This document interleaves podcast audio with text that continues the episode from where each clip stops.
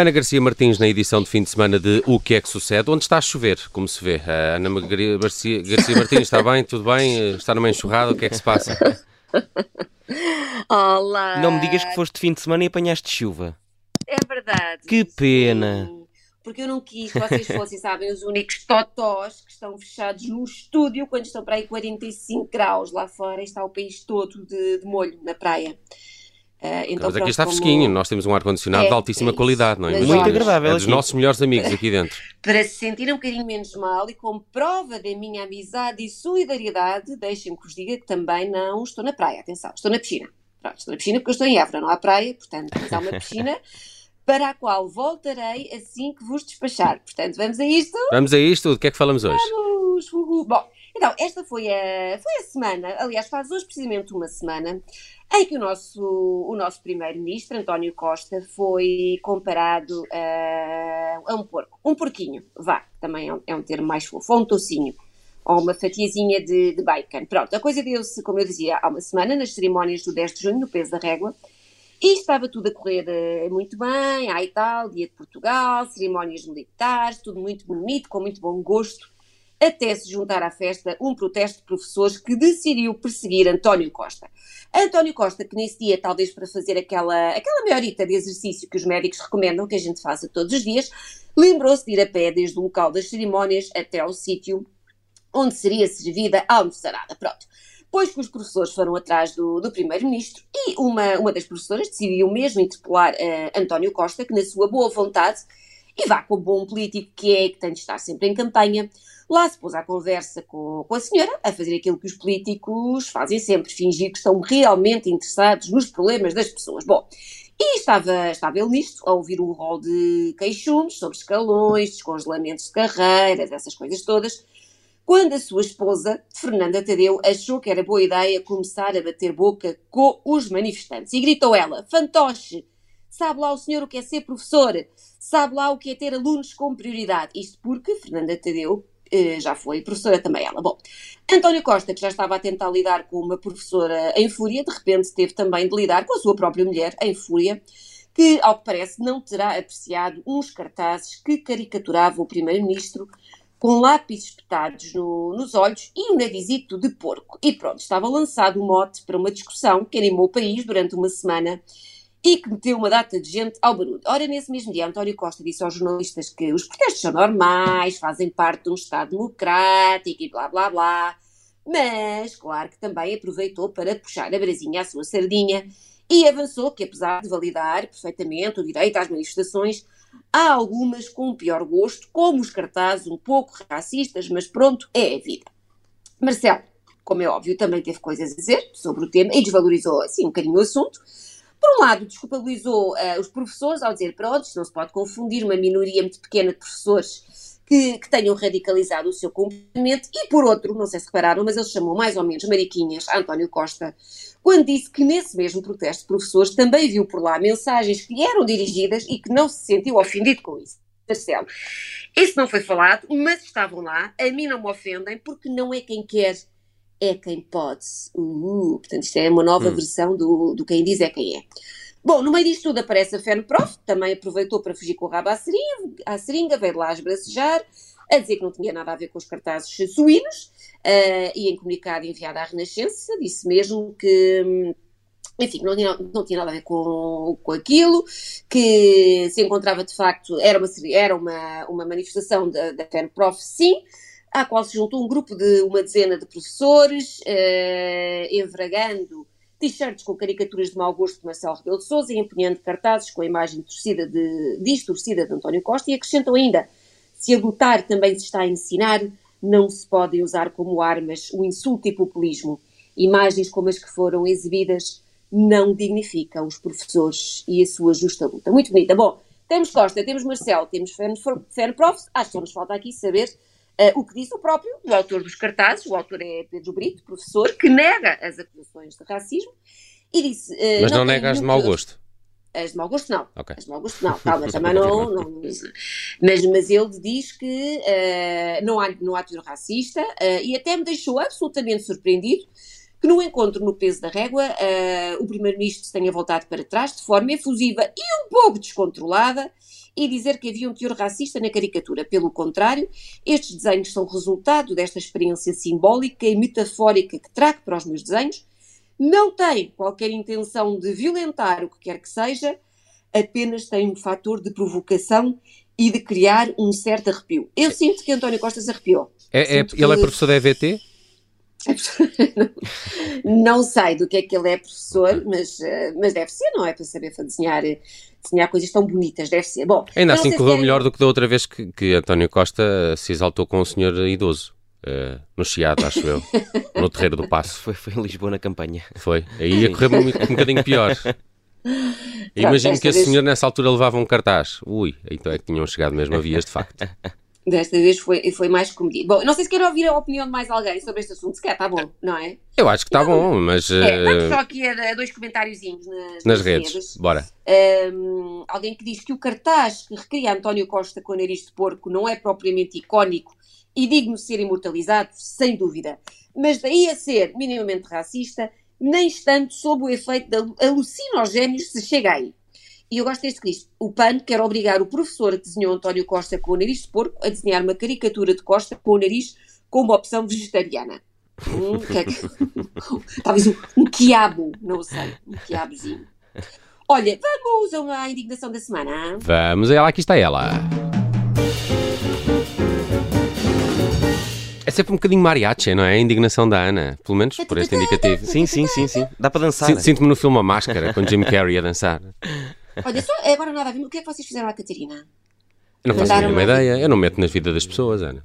Hum, eu acho que ela não Está, na- pouco ela está na vida dela, nós estamos na nossa, não é? Se ela para a semana não aparecer, com- Mas podes-lhe perguntar para a semana. Ou Podes- podemos lhe mandar podes uma mensagem agora. Não, eu, vou, eu irei falar diretamente com a entidade empregadora, porque estou a achar isto um claro abuso. Mas pronto, adiante. Bom, olhem, este, este podcast tem-me tem ensinado muita coisa, graças a Deus Nosso Senhor da Sabedoria. E ontem foi o dia em que eu fiquei a saber que existia uma coisa chamada IAV. Vê. Vocês provavelmente sabem, vocês são É de comer? muito- não, é, é, é a entidade que faz os exames nacionais, não é? Ah, aquilo das isso, escolas. É Sim. isso, Ah, ok. não é? Eu, eu peço desculpa pela, pela minha ignorância, eu sei que é uma surpresa para vós que eu não saiba tudo, ah, mas há coisas que me escapam e eu já não ando na escola para aí desde 1854, portanto é perfeitamente normal eu não saber o que é o E, IAV. e os teus Quer filhos dizer, ainda não odeiam o IAV, ou já? Os meus filhos, mais Ainda ou não tiveram que fazer, no- ou já? Na primária já há provas da frição. Pois é, pois é. Portanto, e o Mateus já está na primária. Eu Portanto, acho que já o IAV odeiam. Também, já o odeiam, pronto. Ah, eu agora já sei o que é o IAV, porque ontem estava nos temas mais comentados do Twitter, e claro que eu tive que ir saber do que é que se tratava, e é isso mesmo, o IAV é o Instituto de Avaliação Educativa, segundo a Wikipédia, é um instituto público sob a tutela do Ministério da Educação português, que tem por função principal a concessão de instrumentos de avaliação dos conhecimentos e capacidades dos alunos dos ensinos básicos e secundário. Portanto, é Boring. é isso, é a malta que faz os exames que os nossos jovens têm de fazer. Bom, e porquê que o IAV ontem saltou para as trends do Twitter? Porque foi dia de prova de matemática para o nono ano e, contrariamente ao que aconteceu eh, nos anos anteriores, à conta da pandemia, este ano a nota deste, deste exame volta a contar para as classificações finais da disciplina de matemática. E eu não sei, mas de 0 a 10, vocês sabem qual é o nível de saudades que eu tenho deste tempo de escola e do- dos exames? Pá, o meu é zero. É isso, é isso, é zero. Não, mentira, é menos, é menos zero. É menos, não é? Preferia- Exato. Preferia ser apanhada a usar crocs com, com piugas do que voltar agora ao nono ano. Mas bom, ah, isto agora não é sobre mim, infelizmente, portanto, voltemos aos exames. Ora, segundo uma, uma notícia do Jornal Público, que contactou vários professores de matemática, os mesmos acharam que o exame estava equilibrado, estava bem estruturado, estava de acordo com o que as criancinhas foram estudando ao longo do ano. Problema, as criancinhas não acharam o mesmo e por isso é que a palavra IAV se tornou ontem viral. Pois que o Twitter virou um rol interminável de queixas contra o exame, porque, imagine-se, a malta foi para lá toda queixar-se que basicamente não tinha saído nada daquilo que eles tinham estudado. Ah, nunca ouvimos essa desculpa, não é? Os anos Nunca. passam Sim. mas já no meu tempo era assim, não é? Eu também dizia muito fogo, pá, sério que saíram equações logo agora que eu só tinha estudado as figuras geométricas phonics, bué injusto. Portanto, As, é um as- as desculpas não se renovam. Não, é sempre a mesma coisa. Bom, ao que parece, desta vez o problema foi não terem saído equações de segundo grau, porque tinha sido isso precisamente que os pequenos tinham estudado. Também é preciso ter azar, não é? Dedicaram-se tanto às equações. E nada, bom. E temos então comentários como Ah, o IAV devia pagar-nos um mês de terapia depois destes exames. Tão novos e já com Oh. terapia. O IAV estavam, estavam, do verbo, do verbo Tar. estavam a pensar o quê? Sobre quem? O Einstein? Eu acho, eu acho que, tendo em conta as médias dos alunos portugueses a matemática, o IAV tem bastante noção de que não terá Não. muitos, muitos Einsteins entre, entre mãos.